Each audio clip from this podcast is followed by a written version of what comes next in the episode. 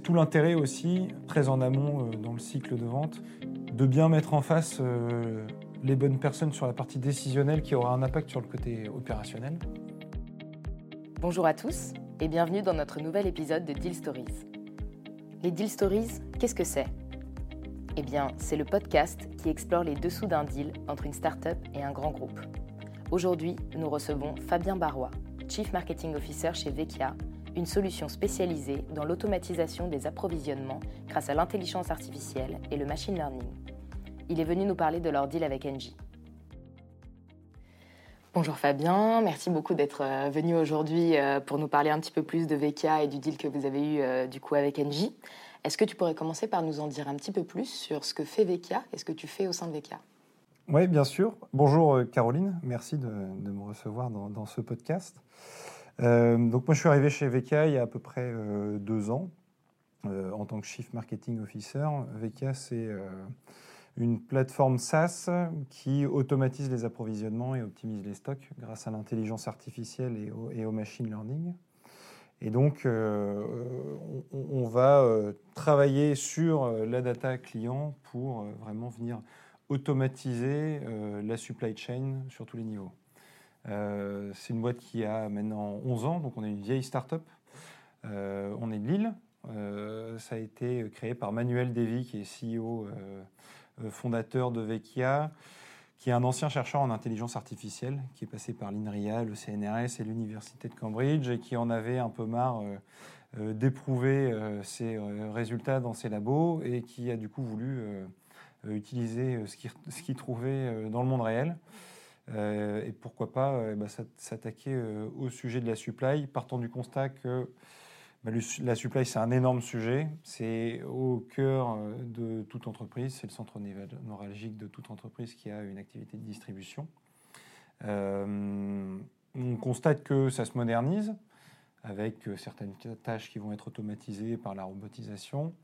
mais globalement, ça reste encore très archaïque. Le geste métier pèse sur les équipes qui, au quotidien, vont souffrir dans l'atteinte de leurs objectifs euh, et vont vraiment être plus en mode pompier que proactif dans la manière dont ils vont gérer sur leur supply. Et donc, on va avoir un réel impact sur la performance de ces supplies avec des équipes sous l'eau et un, vrai impact sur la valeur ajoutée que ces équipes vont avoir sur la performance de la supply. Et donc, c'est donc dans ce constat-là que la plateforme a été créée. Euh, on a fait un gros virement euh, il y a deux ans euh, suite à une levée de fonds de 15 millions d'euros qui nous a permis d'assurer un virement SaaS. Historiquement, la, plateforme était on-premise. Euh, le virement SaaS a été finalisé il y a maintenant un an et demi. Et, donc, on va dire que c'est un peu une nouvelle vie pour la, pour la boîte qui nous a permis d'asseoir une mission, des valeurs, avec un noyau dur d'une équipe sur laquelle on va pouvoir commencer maintenant à on va dire, croître euh, et se développer. Euh, donc on est une quarantaine aujourd'hui répartie entre Lille et Paris. Euh, et on a tous à cœur des valeurs qu'on a définies d'ailleurs de manière commune hein, l'année dernière, qui tournent autour de l'éthique, de l'entrepreneuriat, de l'innovation euh, du fun aussi, parce qu'au final, moi j'ai 36 ans, mais euh, je fais partie des plus vieux de la boîte. Et ça me serre la gorge de, de, devoir l'admettre. Euh, et donc ça c'est ce qui nous a permis aussi de se fixer une mission principale qui est d'accompagner les grands groupes vers une supply chain, on va dire, durable. Donc ça, c'est le côté RSE aussi qu'on va pousser euh, à travers la plateforme. Euh, parce que bah, quand on parle euh, intelligence artificielle, on parle très souvent data et algorithmes, et on en oublie deux points majeurs qui sont les people et les process. Parce que quand on vient automatiser 95, 96, 97% des process qui étaient faits à la main, eh ben, ça va avoir un très gros impact sur les people aussi. Et donc, on, a à cœur aussi d'alerter nos clients et d'accompagner nos clients sur tout ce change management qui va être opéré euh, au travers de la mise en place de la solution.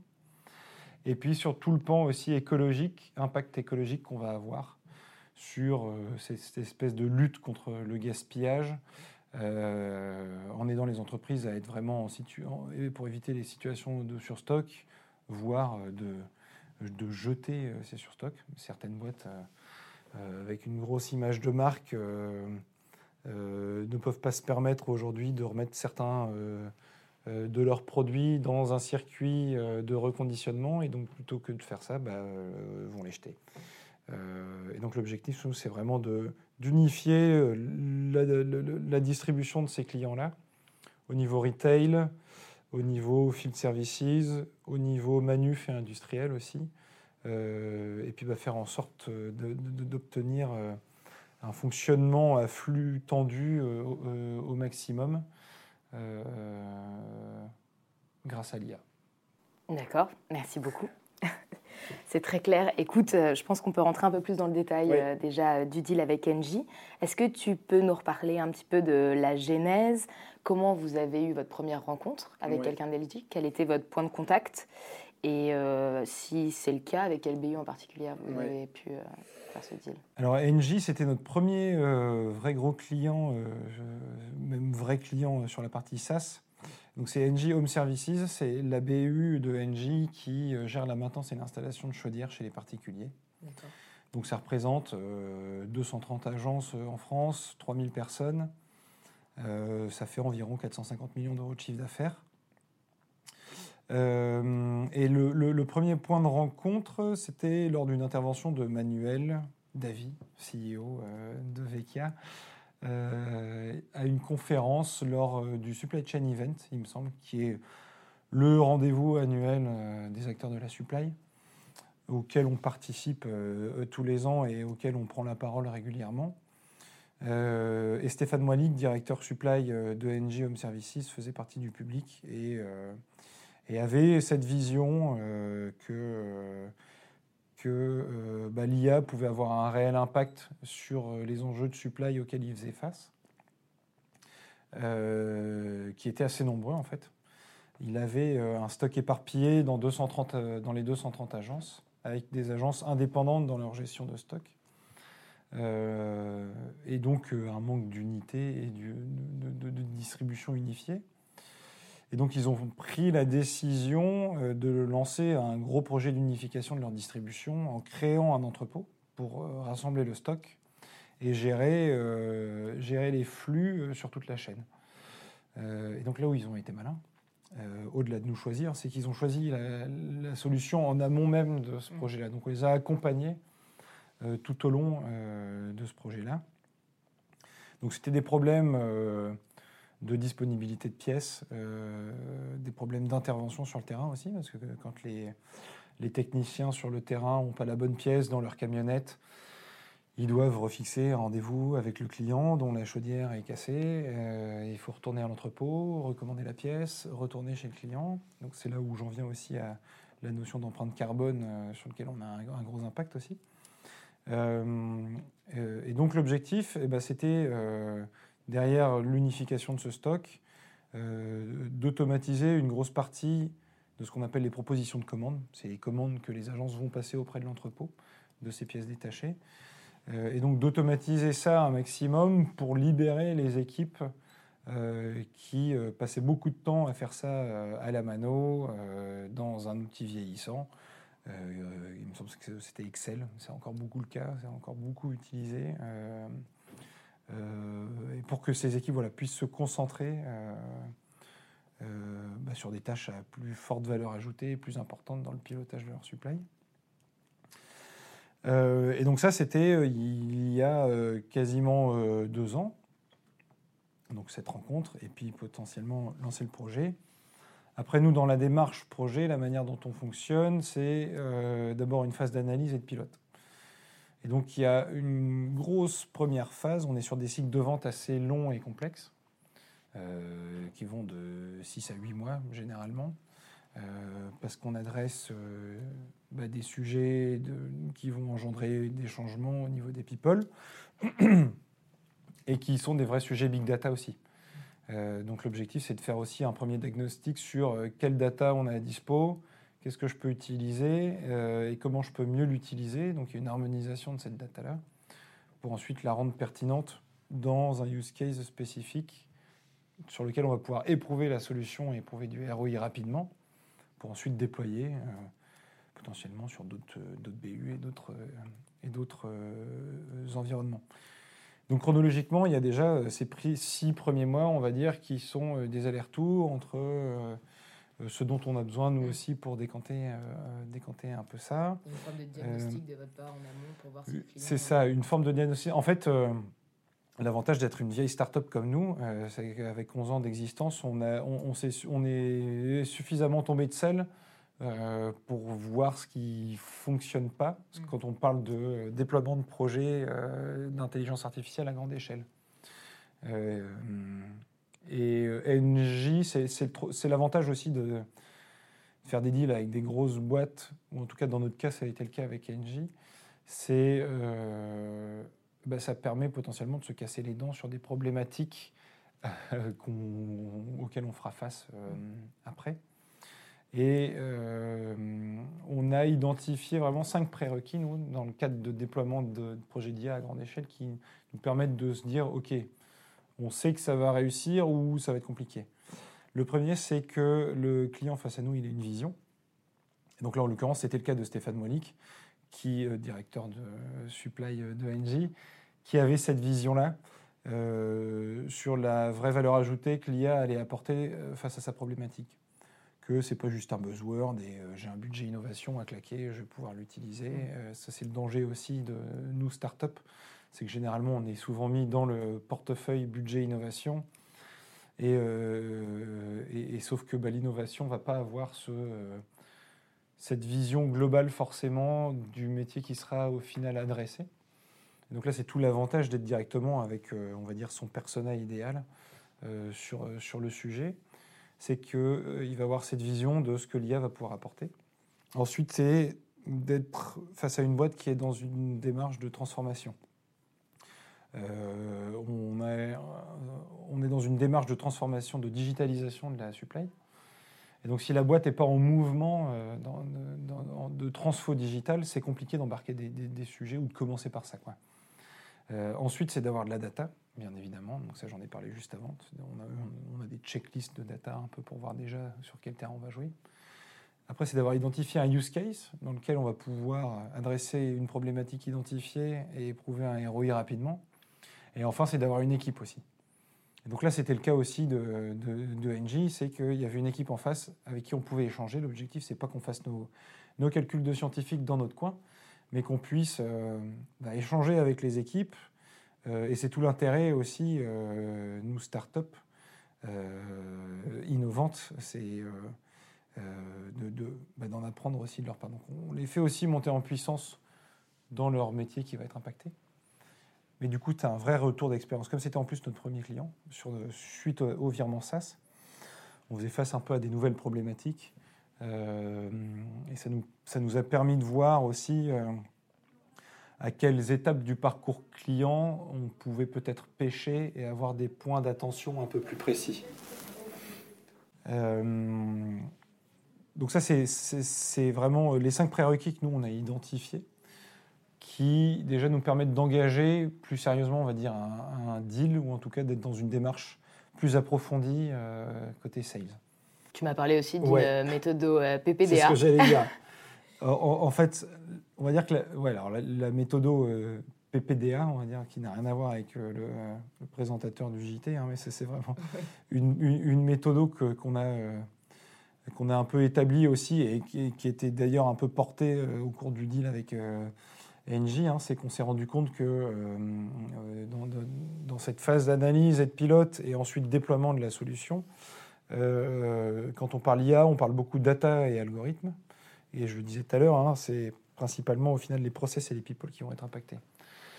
Et donc si on n'a pas embarqué très tôt, et c'est même avant avoir signé, euh, si on n'a pas embarqué très tôt le décisionnel qui va avoir cette vision et qui va réussir à embarquer les équipes avec lui dans ce change management, euh, on peut être sûr que ça va se casser la gueule. Euh, et donc c'est aussi notre rôle d'alerter très en amont les directions sur l'impact que ça va avoir. parce que bah, voilà, quand on automatise à ce niveau-là des process, les métiers évoluent. Alors l'objectif de l'IA, c'est certainement pas de remplacer l'humain, hein, mais c'est vraiment de, de euh, décharger l'humain de tâches lourdes et complexes et répétitives à faible valeur ajoutée, pour qu'il puisse se concentrer sur des, euh, tâches euh, à plus forte valeur ajoutée et qui, qui, mettent dans une posture de pilotage de sa supply. et donc cette logique, elle s'est vraiment construite bah, au fur et à mesure des deals aussi et des, histoires qu'on a eues avec nos différents, clients. Et là, c'est tout l'avantage aussi d'avoir quelqu'un qui a cette vision euh, face à nous. alors, c'est des sujets qu'on peut porter nous-mêmes, c'est des sujets sur lesquels on peut se faire accompagner aussi avec des grosses boîtes de consulting si c'est vraiment un chantier à part entière. Mais c'est tout l'intérêt aussi, très en amont dans le cycle de vente, de bien mettre en face euh, les bonnes personnes sur la partie décisionnelle qui aura un impact sur le côté opérationnel. Parce que généralement, euh, euh, on peut porter toute notre attention sur les personnes qui auront la main mise sur la signature finale. ce qui est le cas aussi, parce qu'on on adresse des sujets qui ont un impact financier énorme. Donc il va y avoir le directeur financier aussi qui va être mis dans la boucle à un moment, qui est ROI driven, on va dire. Euh, et, on s'est rendu compte aussi, et ça c'est quelque chose qu'on a appris euh, euh, au, fil de nos histoires avec ces, grandes boîtes-là, c'est d'embarquer les directions achats le plus tôt possible aussi dans les échanges, qui ont généralement une posture plutôt en fin de cycle, où on leur tend le dossier à la fin pour reboucler et pour signer ce qui généralement nous fait perdre encore plus de temps parce qu'ils n'ont pas été embarqués suffisamment tôt et du coup il faut leur re-raconter l'histoire et leur reprouver euh, la réelle valeur de la solution, etc. Euh, et donc effectivement il y a cette partie euh, décisionnelle sur la, qui, va avoir un impact sur la partie opérationnelle qui est à embarquer et puis toute cette partie aussi décisionnelle où là sur l'acte de signer le deal qui est à embarquer, direction achat, finance.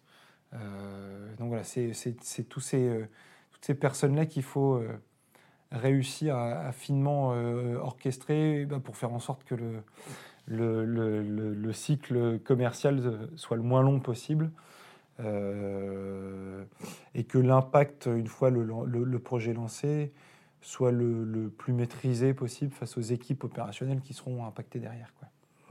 Tu as parlé de, pas mal de départements euh, au sujet de la DSI. Oui, c'est vrai, oui, j'ai pas parlé de la comment DSI. Vous préparez euh...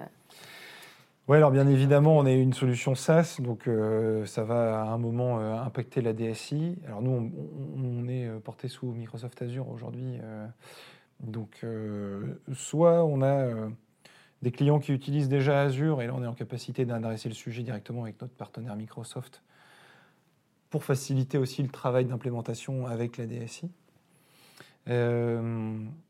Euh, et sinon, effectivement, ouais, ces, problématiques techniques euh, doivent être abordées euh, assez tôt aussi.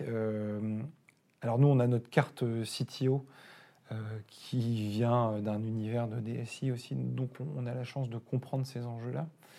Euh, euh, et, du coup, euh, c'est d'avoir identifié les grandes étapes dans le cycle de vente et de savoir quelle carte sortir à quel moment en fait. et donc au moment de la construction d'un use case, ça va être plus des CSM, donc des Customer Success Managers et, et des Data Scientists qui vont être en capacité de, projeter le client dans l'utilisation de la solution euh, de manière très opérationnelle. Et puis dans un second temps, effectivement, il va y avoir cette capacité à projeter le client au niveau technique et surtout de le rassurer. Je pense que euh, les DSI euh, qui généralement croulent sous les sujets ont besoin d'être rassurés. parce que quand on parle data, on parle sécurité. Bien que de notre côté, on n'adresse pas de la data personnelle, généralement c'est plus de la data commerciale, il y a plein de, types de data.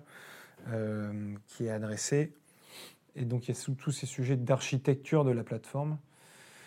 Et donc là, et, moi en tant que marketeur, j'ai même été concerté par, enfin, j'ai été consulté par le, CTO pour pour faire en sorte que la, présentation de l'architecture de la plateforme soit euh, compréhensible et rassurante pour qu'elle puisse être euh, limite vendue euh, à des DSI et, faciliter ce, passage-là qui peut toujours être considéré comme pas, pas, comme douloureux, mais comme peut-être effrayant, mmh. bah parce qu'on a c'est un peu l'une des étapes qui est avancée dans le cycle commercial, où on sort un peu de l'univers marketé, euh, où jusque-là on a pu faire des démos, euh, on a parlé ROI, etc. Là, on doit commencer à, parler concrètement, euh, qu'est-ce qu'on veut techniquement. Quoi. Donc il y a une espèce de mise à l'épreuve. et donc l'objectif, bah, c'est de de, les rassurer en, leur montant en robustesse euh, euh, de notre techno. Et, euh, et voilà, les gens de la DSI sont, sont des hommes comme des autres au final. Ok, bah, écoute, le deal avec NG a l'air de s'être plutôt bien passé. En tout cas, vous aviez l'air bien armé pour. Ouais, ouais, c'est en fait, c'est. Ça s'est bien passé. C'est alors tout ce que, toutes les leçons que je listais là, qu'on en a tirées, c'est aussi des leçons qu'on en a tirées à travers ce, deal-là aussi. Hein. C'est de se dire, ah là, on aurait peut-être pu aller plus vite euh, si on avait fait ça. Euh, typiquement, euh, toute la, tout le discours sur la vente de l'aspect technique et technologique avec la réassurance côté DSI, c'est des choses qu'on n'avait pas forcément adressées à l'époque, qui nous ont peut-être fait perdre un peu de temps aussi. La direction achat en Barquetto, c'est une chose qu'on avait plutôt identifiée après aussi. Euh, donc là, tout ce que j'ai euh, tout ce que j'ai listé, c'est un peu des leçons qu'on en a tirées aussi euh, au fur et à mesure. Mais c'est là tout l'intérêt aussi de de, de, pas se, essayer de se mettre en posture de de, oh, de toute façon c'est un grand groupe, on sait que ça va être galère. c'est nous les innovants, ils y connaissent rien je pense qu'il faut avoir en tête aussi que ces grosses boîtes-là ont beaucoup de choses à, nous apprendre aussi malgré tout. Euh, et puis que bah, au final, euh, euh, on va passer par là à plusieurs reprises pour signer avec d'autres boîtes aussi. donc je, pense qu'il faut rester ouvert face à ces boîtes-là et même dans un cycle commercial, être dans une démarche d'amélioration continue. Il ne faut pas que ce soit uniquement technique. Et puis, bah, de toute façon, on a tous à cœur, je pense, de réduire au maximum nos cycles sales euh, pour signer le plus vite possible. Quoi. Et du coup, c'est Stéphane Moilic, qui a été votre, euh, votre point d'entrée chez Engie. Il a joué un rôle particulier euh, dans la réalisation du deal Oui, oui, alors bah, ça, ça, fait partie des, des, des, choses à avoir en tête, hein. c'est de réussir à identifier nous, ce qu'on appelle un, un champion qui, qui, qui, va encore une fois, ça fait partie de la vision qu'il avait. Donc, euh, euh, de, réussir à identifier un champion qui va promouvoir la solution euh, en interne. Et, et c'est pas parce qu'aujourd'hui on a atteint des résultats canons sur cette BU-là, qui est donc, enfin, qui au final à la taille d'Engie est une BU certes, mais qui ne qui représente pas l'entièreté du groupe. Euh, et, ça, on s'en rend compte parce qu'on commence à, attaquer un peu le, cross-sell. Euh, d'autres BU ont entendu parler de nous et donc sont intéressés par la solution. Euh, et donc c'est là qu'on se rend compte qu'en fait la solution, est, on n'a jamais fini de vendre la solution. donc même quand elle est adoptée par les équipes opérationnelles en finalité, alors ça passe bien évidemment par un niveau de service euh, au niveau customer support, etc., qui, est, tout le temps euh, euh, à maintenir. Et, puis sur cette partie deal, cross-sell, bah, c'est là qu'on se rend compte l'importance de choyer son champion qui sera un, peu notre, partenaire vendeur en interne dans cette boîte-là. Et effectivement, là, Stéphane Moilic porte la casquette Vekia de manière hyper, euh, euh, hyper dynamique euh, chez Engie. On a gagné des prix à des gros gros événements NJ au niveau groupe l'été dernier. Donc ça nous donne de la visibilité en plus. Et lui, ça le valorise énormément aussi en interne. Et c'est ce qui nous permet du coup d'attaquer le cross-sell de manière beaucoup plus sereine. Euh, et puis du coup de pouvoir aussi identifier en amont de phase les potentiels risques euh, que j'ai pu lister, euh, mm. que j'ai pu lister avant.